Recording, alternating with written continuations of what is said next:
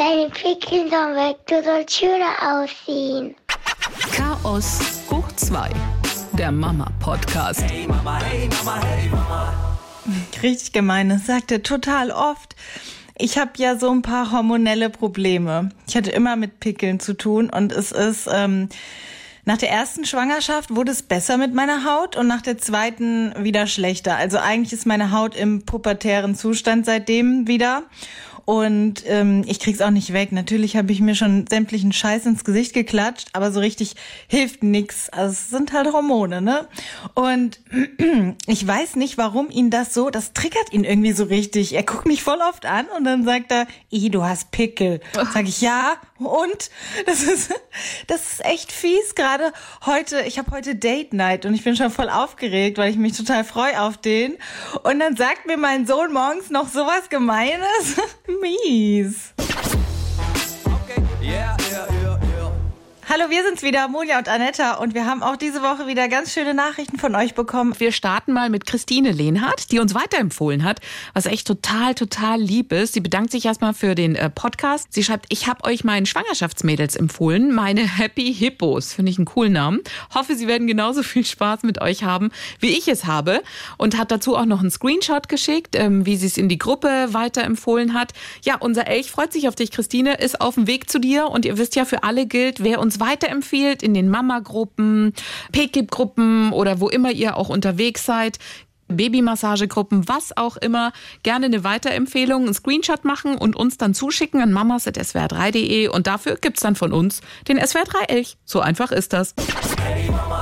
Was euch auch beschäftigt hat, war das Thema Übergang, Stillen, Beikost. Also wie soll das werden, wenn es wieder losgeht im Job? Da hatten wir ja die Mail bekommen von Dilek, die sich da so ein bisschen Gedanken gemacht hat, gefragt hat, wie es bei uns so gelaufen ist und viele Reaktionen sind da auch gekommen. Auch zum Beispiel die Sprachnachricht von Kerstin. Hallo, hier ist die Kerstin aus Freiburg zum Thema Abstillen ohne Prämilch.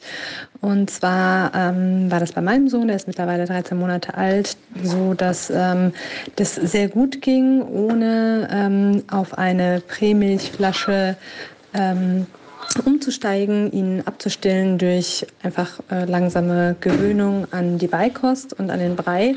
Ähm, das war die ähm, Hörer-E-Mail. Die besprochen wurde, wo es darum ging, ähm, wie man den Übergang vom Stillen zur Beikost äh, schafft. Und da wollte ich einfach mal rückmelden, dass es sehr, sehr gut auch ohne Prämilch geht im ersten Jahr und das auch von meiner Kinderärztin damals äh, bestätigt wurde, dass das nicht zwingend notwendig ist, auf eine Prämilch umzusteigen, sondern man es auch einfach mit anderer Flüssigkeit, beispielsweise Wasser und ähm, ausreichend Beikost ähm, kompensieren kann, beziehungsweise einfach darauf umstellen kann.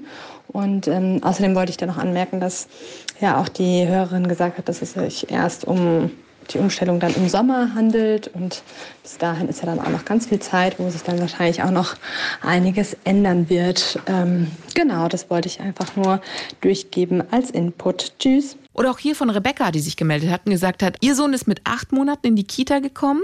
Sie hatte ähnliche Bedenken. Letztendlich haben aber Erzieher und wahrscheinlich auch Tagesmütter ihre eigenen Methoden und langjährige Erfahrung. In der Kita klappt manches, was man zu Hause niemals gedacht hätte. Es bietet für die Kinder eine neue Umgebung und neue Möglichkeiten, es einmal anders zu machen. Von daher lasst es einfach auf euch zukommen, wird sich alles von selbst regeln. Noah hat in der Kita anfangs zwar geschlafen, das Einschlafen war also kein Problem, allerdings nie lange lange. Sie haben dann versucht, ihn in einem ruhigen Raum abseits der anderen Kinder schlafen zu lassen, weil er noch so klein war. Letztendlich hat er ab dem Tag super geschlafen, an dem er das erste Mal bei den anderen Kindern schlafen durfte. Jedes Kind ist anders, schreibt sie häufig, muss man einfach ein bisschen ausprobieren. Und von Eltern oft genutzte Einschlafmethoden sind natürlich Kinderwegen oder Tragen. Allerdings will man sich das auch nicht unbedingt angewöhnen. Also Noah ist heute Das- fast zweieinhalb und Einschlafen ist manchmal immer noch ein spannendes Thema, schreibt sie. Ey, das ist voll, das ist voll lustig. Ich hatte, da fällt mir das nämlich gerade erst wieder ein. So vieles vergisst man ja auch.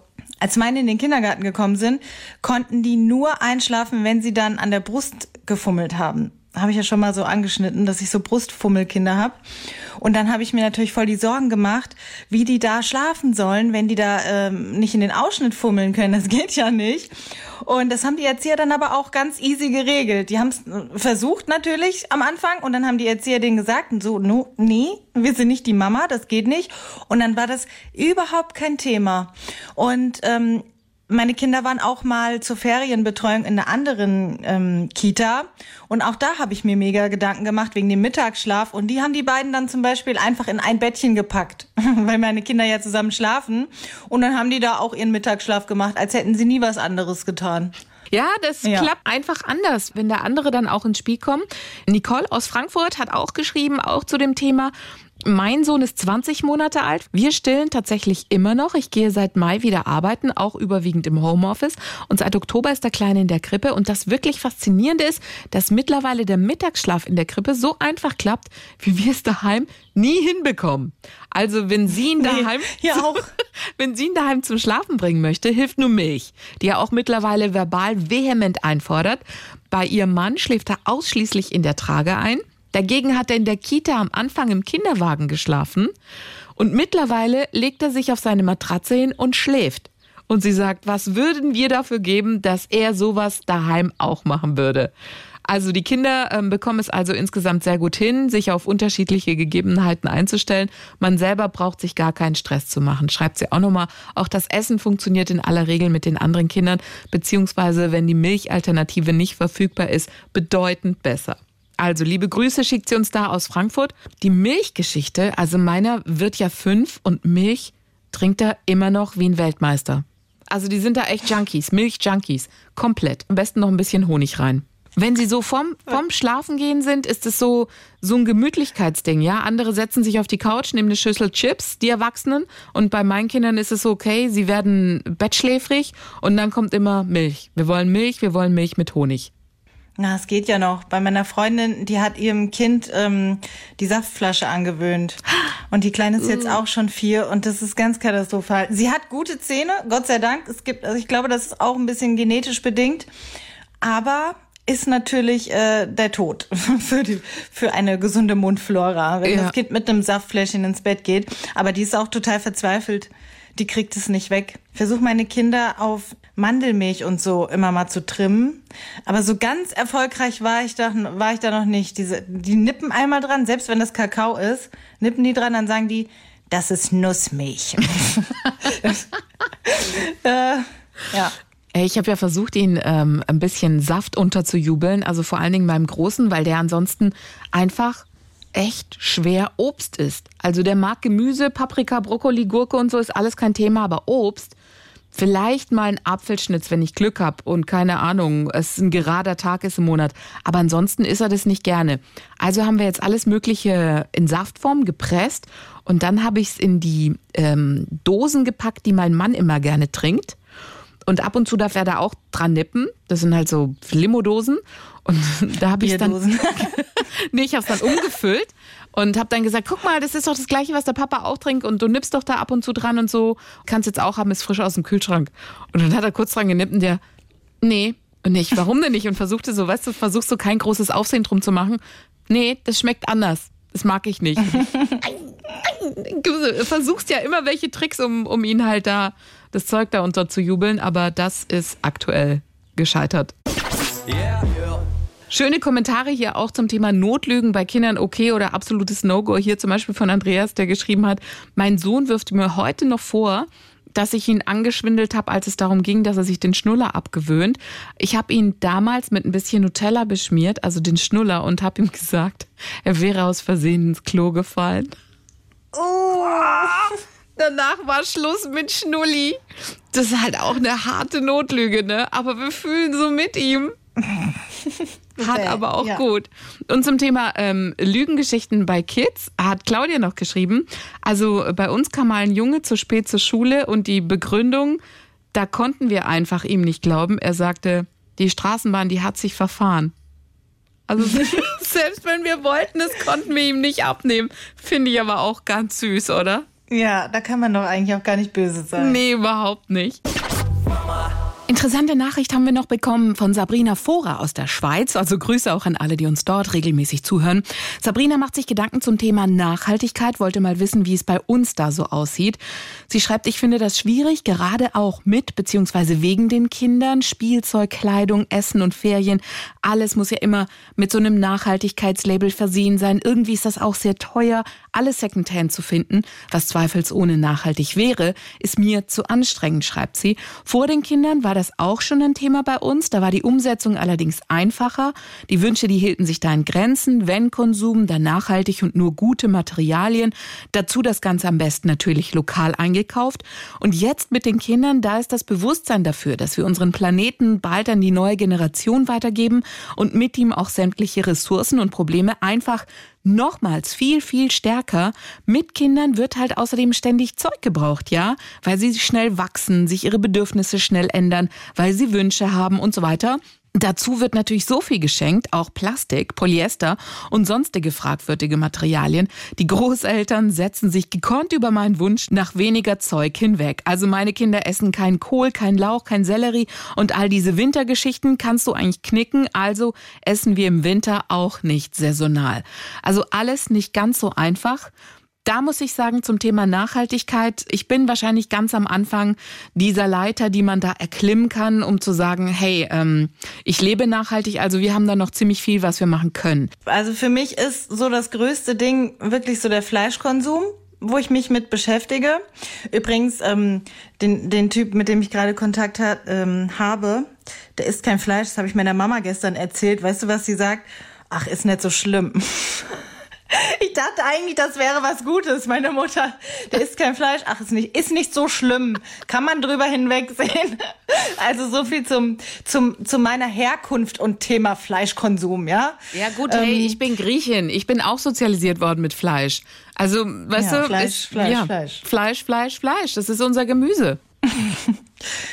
ja, also ich versuche das und ähm, äh, ja, ich bin aber auch ganz froh, dass die Kinder im Kindergarten essen. Da bin ich wirklich so dankbar für, dass man das mittlerweile machen kann. Da habe ich ein ruhiges Gewissen, weil ich weiß, es ist vielleicht jetzt auch nicht das Beste, was dort serviert wird, aber sie haben halt eine einigermaßen ausgewogene Mahlzeit am Tag und dann kann ich mir hier irgendwas Ungesundes reinpfeffern und muss mich dann sozusagen nur um Frühstück und Abendessen kümmern. Ah, für mich spielt auch Stress eine ganz große Rolle. Ich habe das, glaube ich, in der alten Folge mal erzählt, dass ich auch ein halbes Jahr komplett vegetarisch gelebt habe und dann schwanger geworden bin und dann habe ich wieder angefangen in der Schwangerschaft, äh, weil ich sehr, sehr hungrig war, Fleisch zu essen. Und ähm, jetzt also ich versuche mir halt mein Leben auch so einfach wie möglich zu machen, um so viel Stress wie möglich zu reduzieren. Und damit, mit so Nachhaltigkeitsgeschichten, da setze ich mich selber unter Druck. Ja, also ich mache es mir damit schwieriger. Und dann denke ich halt oft so, okay, es ist jetzt einfach vielleicht nicht die Zeit, um meiner Psyche das zuzumuten, dass ich mir jetzt auch noch ein schlechtes Gewissen einrede, weil ich jetzt eine Plastiktüte gekauft habe. Weißt du? Mhm. Also ich versuche diese Geschichten, die bei mir Stress auslösen, so weit wie möglich, sie sind mittlerweile fünf und drei, ich habe so lange gebraucht, um meinen Alltag so zu regeln, dass ich bei gewissen Routinen keinen Stress bekomme wenn wir einkaufen gehen, dass ich da einen Stoffbeutel mit dabei habe, um Obst und Gemüse reinzumachen. Dass dieser Ablauf, ja, dieses ganze Drumherum einfach stimmt. Essen, okay. Kochen wir schon sehr viel, auch mit saisonalen Produkten. Meine Kleine isst Gott sei Dank eigentlich alles. Ich habe nur Probleme mit meinem Großen, der halt echt, dem kann ich täglich eigentlich Nudeln ohne alles servieren, die würde er sofort essen. Und ansonsten halt Fleisch, Fleisch, Fleisch, was natürlich nicht sehr nachhaltig ist, aber gut, er ist Fleischliebhaber und ich will, solange sie so klein sind, da einfach noch nicht eingreifen, sondern will erstmal, dass sie sich entwickeln und auch diese Freude am Essen haben. Also bis sie sich da richtig entwickelt haben, will ich ihnen einfach alles lassen, ohne Verbote beim Essen. Will einfach sagen, testet euch da aus. Gut, klar, in Sachen Zucker und sonstiges, da schaue ich natürlich, aber alles andere, sie sollen einfach den Spaß finden am Essen damit sie halt möglichst wirklich alles essen. Halt auch alles, was uns die Natur gibt. Und in Griechenland funktioniert das immer ganz gut, weil wir da einfach auch direkt an, an einem Beet dran sind, am Garten dran sind, am Feld dran sind. Das heißt, die Kinder können es direkt vom Feld einfach holen, sehen, wie es wächst und das ist nochmal ein anderes Erlebnis. Und deswegen haben wir hier zu Hause jetzt auch so ein riesengroßes Gemüsebeet einfach angelegt, die Möglichkeit, die wir da hatten. Der Opa hat das gemacht und das macht schon Spaß, dass die Kinder dann einfach sehen, guck mal, da wachsen die Tomaten, da wachsen die Buschbohnen, da, das ist eine Aubergine, das ist die Gurke, mm, dann ähm, Petersilie, äh, äh, Zucchini, ach, Zucchini, noch und nöcher, da, da kommen wir gar nicht hinterher. Die Frühlingszwiebeln, der Knoblauch. Also wir haben alles Mögliche angelegt im Garten, im Beet. Und da gehen sie dann jeden Abend hin und pflücken sich das raus. Da haben sie schon Spaß daran, wenn sie da einfach die Produkte aus dem Garten essen. Das heißt, da versuchen wir schon ziemlich nachhaltig zu sein. Dann auch die kleinen Geschichten, dass du sagst, ich habe immer meinen Beutel dabei, wenn ich einkaufen gehe, damit ich das Obst, damit ich da diese kleinen Plastiktüten einfach nicht benutzen muss. Wo es jetzt vielleicht nicht so funktioniert ist, natürlich nehmen sie das Schokoladenei mit, wo die Überraschung dabei ist, ja. Ist ja eigentlich auch Kleinteilzeug, Plastik. Aber jeden Spaß kann ich ihnen da einfach noch nicht nehmen, sondern ich will sie langsam an dieses Gefühl ranwachsen lassen. Ja, auch so Kleinigkeiten wie, sie sehen Müll, der auf der Straße liegt. Also da haben sie das Bewusstsein einfach schon, dass sie wissen, hey, guck mal, das ist eine Umweltverschmutzung. Da achte ich auch drauf. Ja, bei Klamotten, ich gehe es einfach mal der Reihe nach durch. Bei Klamotten ist es so, eigentlich wie Sabrina auch geschrieben hat, dass die so schnell wachsen, die Bedürfnisse einfach da sind.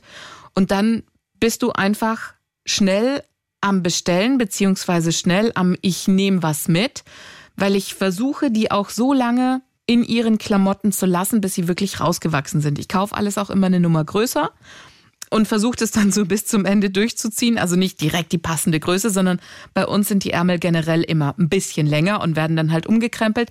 Dafür können sie die Sachen aber auch länger tragen. Und sie tragen sie dann auch wirklich bis zum Schluss, bis man halt eigentlich schon die Knöchel oder das Handgelenk sehen kann. Dann muss ich eigentlich immer schon schnell handeln, weil man kommt dann zwischendurch nicht dazu. Deswegen brauche ich die Sachen dann eigentlich schon gestern, eigentlich sofort. Und da habe ich dann nicht die Zeit, noch durch die Kleinanzeigen mich durchzuwühlen oder zu warten, bis der nächste Flohmarkt ist und mir dann die gebrauchten Sachen zu holen.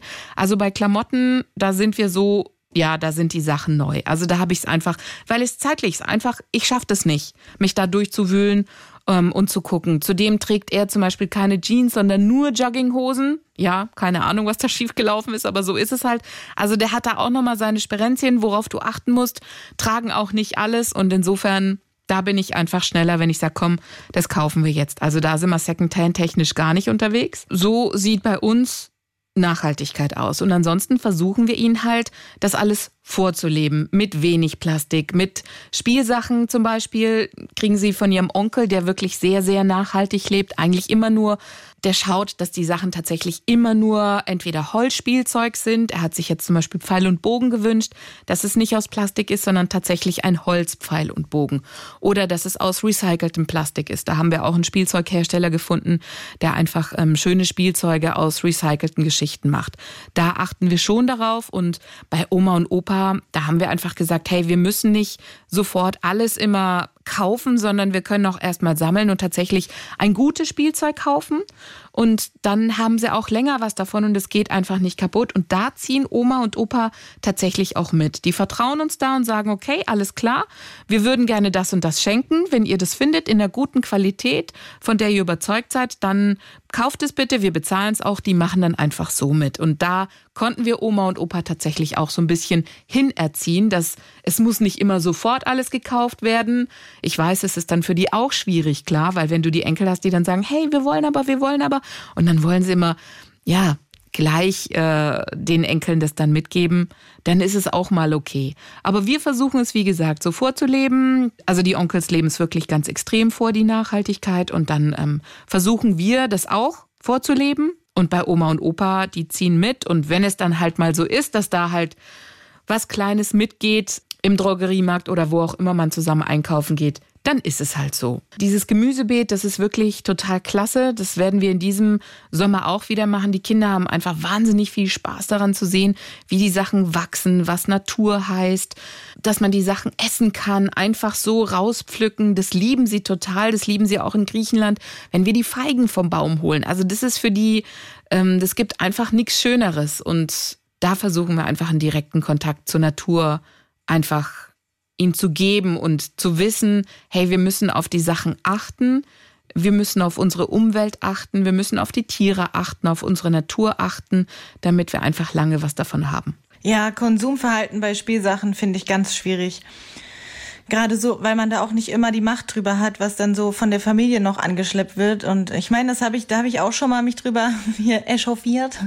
Das ist wirklich teilweise sehr schlimm. Es wird sich tot gekauft.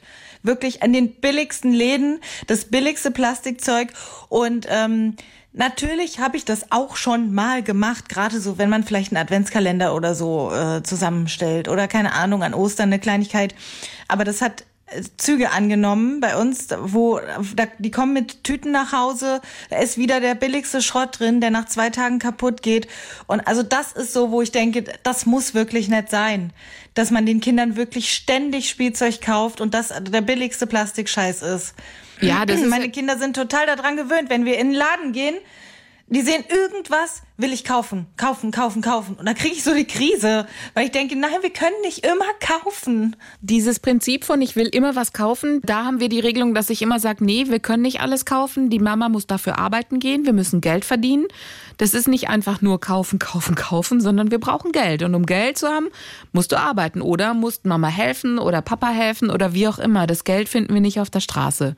Da versuche ich ihnen einfach so ein bisschen das, das Wert Gefühl klar zu machen. Also einfach zu sagen, hey, es kostet was. Es ist hier nicht einfach nur Schlaraffenland. Wir können überall reingehen und uns was rausziehen. Das ist aber schwierig, wenn du dann Familienmitglieder hast, die dagegen arbeiten. Das, ich merke das eben immer, wenn die eine Zeit lang dann woanders waren und dann zurückkommen, dass es dann wieder Oberhand genommen hat, weil sie es halt kennen. So, sie wissen, wenn ich mit dem und dem unterwegs bin, der kauft. Und dann muss ich mich wieder da erst mit denen so eingrooven sozusagen, dass die wissen, Okay, mit der alten nicht. Und das ist halt mühselig. Ja, das ist halt, wenn du bei Großeltern die Kinder mal abgibst für eine Zeit, ist es wie wenn du auf so einen Reset-Knopf gedrückt hast bei den Kindern. Das heißt, die kommen zurück und du musst alles wieder neu einstellen. Nein, das und das geht nicht. Nein, das und das machen wir so. Nein, das und das so. Aber ich habe das Gefühl, je älter sie werden, umso schneller geht es wieder mit dem Reset-Knopf. Also das ist genauso wie mit dem Schlafen gehen. Sie, wenn meine Eltern da sind, wissen sie genau, Halligalli, da geht noch mal eine Kissenschlacht mit der Oma, da können wir noch mal hochdrehen, bevor, bevor wir ins Bett müssen. Dann sage ich, nee, ist nicht. Also, weißt du, die Oma ist jetzt nicht mehr da am Wochenende und da gibt es sowas nicht. Da gehen wir jetzt einfach sofort ins Bett. Das sind kleine Goodies, die habt ihr, wenn Oma und Opa da sind. Das dürft ihr bei denen auch machen. Aber ansonsten heißt es, dann ab ins Bett. Fertig. Und das gilt nur da. Und ich finde es aber auch andererseits okay, wenn die sich so gewisse Freiheiten rausnehmen. Dafür sind sie ja auch Oma und Opa. Das dürfen sie dann. Aber die Kinder müssen auch wissen, das geht tatsächlich nur bei Oma und Opa. Und nicht bei uns zu Hause. Yeah. Ja. Okay, also Thema Nachhaltigkeit ist ausbaufähig. Ich habe auch das, das, Gefühl, das ist bei ähm, Kleinkindeltern tatsächlich nicht so präsent. Also wenn ich mich so umschaue online, wer macht das so, wer, wem ist das so voll sein Ding? Da sind das eher meistens so mh, mm, so Öko-Hipster-Studentinnen, die nichts Besseres zu tun haben. Noch nicht. Findest du?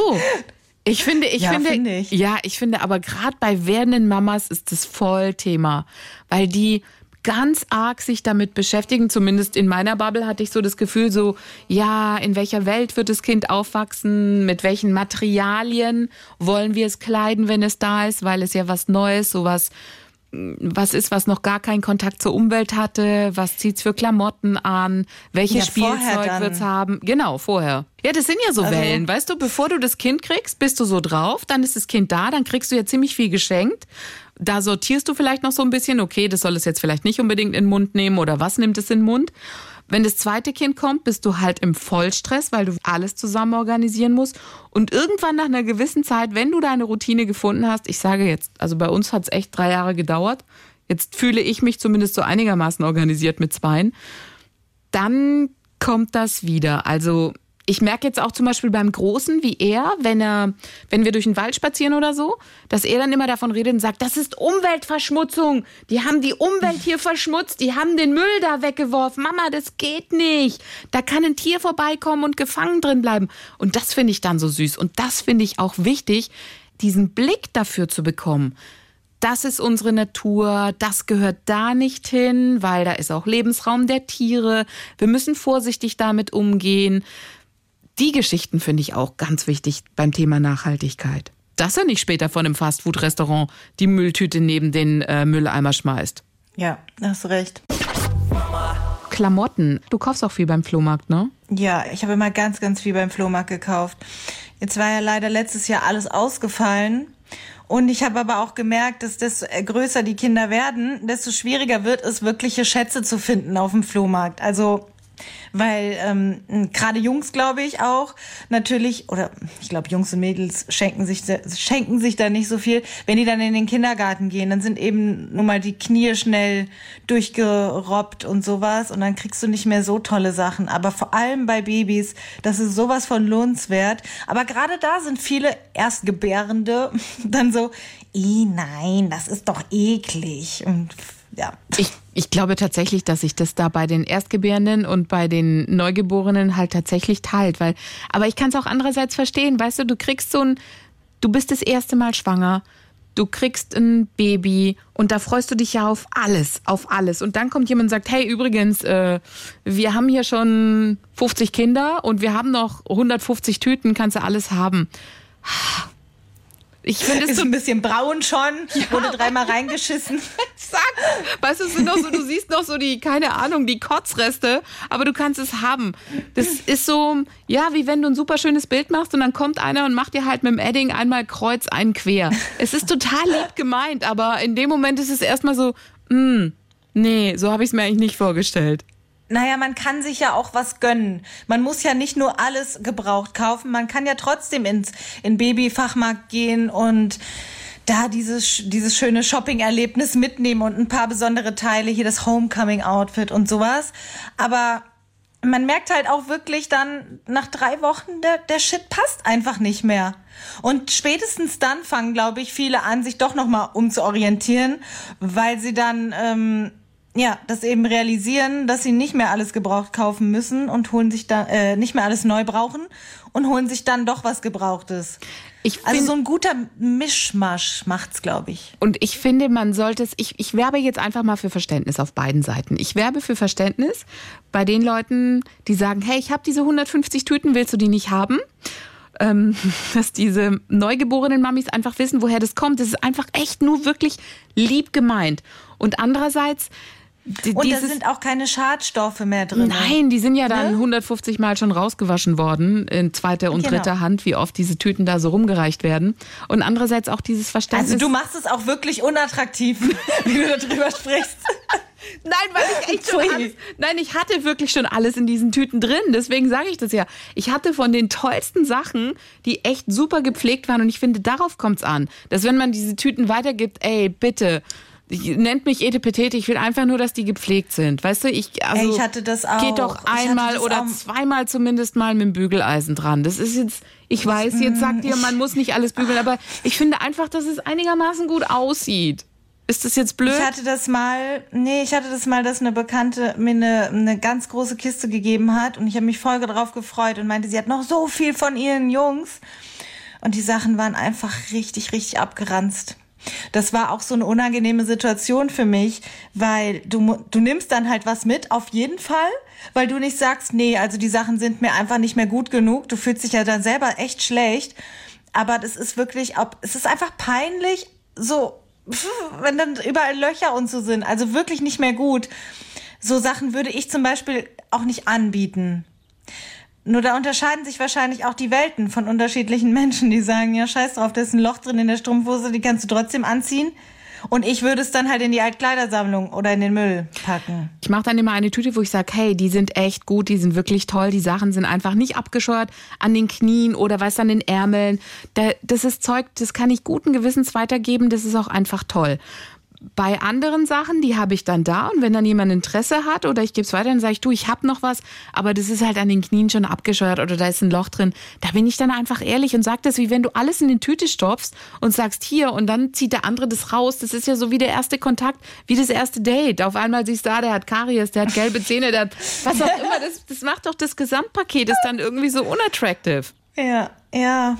Mm. Klinge ich da vielleicht so. Also es wäre einfach nur so der Appell, Verständnis untereinander, auch bei den neugeborenen Mamis, dass man da auch versteht, warum die vielleicht am Anfang so ein bisschen zusammenzucken, wenn sie hören, was, ich soll deine abgetragenen Klamotten nehmen, geh mir fort, ich will doch erstmal für mein neugeborenes Baby nur schönes Zeug, weil irgendwann, wie du gesagt hast, kommen sie dann äh, und wissen Bescheid, nachdem das Kind 20 Mal gekotzt hat oder irgendein Refluxding hat, dass sie sagen, ey, ich brauche noch 20 Bodies, wer hat noch welche in der Größe, die nehme ich, dann sind sie ja auch da drin und, und akzeptieren das. Aber bitte, diese Tüten, hey, ein Ich mach, bisschen ich mach das selber aber auch nicht mehr. Ich mache das auch nicht mehr, weil ich habe mich, ich habe mir so geärgert. Ich habe auch eine ganze, einen ganzen Karton zu meiner Mutter ge, ähm, gekarrt, gefahren.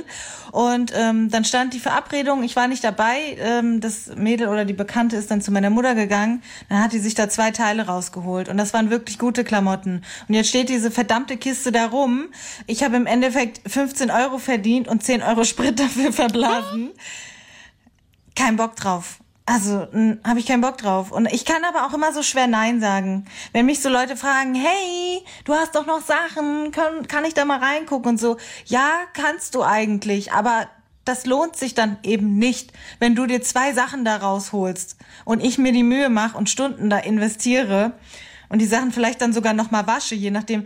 Das habe ich schon zum Glück nicht mehr gemacht. Aber manchmal, man gibt sich ja da auch echt Mühe. Also pff, da kommen, kommen vielleicht auch ähm, manche Menschen einfach nicht gut zueinander, weil man Wie- verschiedene Vorstellungen hat. Wie machst du das eigentlich im Bekanntenkreis? Verlangst du dafür Geld oder gibst du das so ab? Der- blöd. Also ich gebe, ich nehme eigentlich schon Geld dafür, weil ich ja auch nur Sachen anbiete, die verkaufbar sind. Aber ich habe auch schon Freundinnen, die hier waren und dann gerade ihr Baby bekommen haben, gesagt, äh, oder ihre Tochter, die ungefähr gleich alt ist, ey, weißt du was, guck mal, ich habe noch dieses Kleid, willst du es mitnehmen? So, wenn ich jetzt eh schon weiß, ich gehe nicht mehr auf Flohmärkte oder so und habe irgendwas, dann schenke ich das jetzt auch weiter. Aber eben nicht an Bekannte. Also Freunde ja, Bekannte nein. An Freundinnen biete ich auch meine eigenen Klamotten an, die mir irgendwie nicht so gut passen, die ich neu bestellt habe, bevor ich die zurückschicke. Dann verschenke ich tatsächlich auch mal eine Hose oder so. Also ich bei Freunden nehme ich nie Geld, da wandern die Tüten einfach rüber, da sage ich hier, weil du jetzt gesagt hast bei der Mutter, meine Mutter ist dann noch schneller als ich es bin. Ich hatte ein Paket mit Kinderklamotten, weißt du, das hat man ja so irgendwie, keine Ahnung, der erste Strampler oder dies oder jenes und so weiter und so fort. Oder Sachen, wo du sagst, ach, die will ich behalten, hm, da habe ich schöne Erinnerungen dran. Und die hatte ich alle in einem Karton, dann sind wir umgezogen. Meine Mutter hat, ich weiß nicht wie, hat es wahrscheinlich nicht geschnallt, dass es der Karton ist. Äh, ehe ich gucken konnte, meine Cousine hat ein Kind gekriegt, meine Mutter so, ah, ich habe ein paar Sachen runtergeschickt, der Papa hat die schon runtergefahren. Ich so, klar, kein Problem, kein Thema. Und irgendwann gucke ich, wollte ich gucken, wo diese Sachen sind. Und ich, Mama, wo ist denn der Karton? Die, welcher Karton? Ich so, na ja, mit den ganzen Kindersachen, weißt du noch, der kleine Seemannsanzug und dies und jenes, die so, ich weiß nichts davon. Und ich, äh. Und dann siehst du Kind von deiner Cousine in genau den Klamotten. Und ich, Oh nein. Shit. Das war so schlimm. Das war so schlimm. Es war für meine Mutter auch ganz schlimm. Es hat ihr so leid getan. Aber ich, ich habe es auch nie meiner Cousine erzählt, habe das Zeug auch nie zurückgefordert. Würde ich auch nie machen. Dann sage ich, es hat so sollen sein. Ein anderes Kind ist damit glücklich. Aber ähm, ja, auch das ist ja eigentlich nachhaltig. Ich merke wieder, wie meine Stimme schwächelt. Allein beim Gedanken daran. Ey, das, ich, ich habe echt, ich habe Wochen gebraucht, um drüber hinwegzukommen, dass die Sachen nicht mehr da sind. Aber es ist ja im Sinne der Nachhaltigkeit. Bevor die bei mir irgendwo auf dem Dachboden sind, sind die jetzt irgendwo wahrscheinlich zweite und dritte Hand schon in irgendeiner Tüte. Ich hoffe nur, dass sie gebügelt sind und gut gepflegt worden sind. Schlimm. Ja. Yeah, yeah, yeah, yeah. Das war's für heute von uns und wir lassen euch jetzt alleine mit einem Tweet von Kommt von Kasminchen. Die Dreijährige möchte eine Rolltreppe für ihr Klettergerüst. Eventuell hat sie meine Begeisterung für Sport geerbt.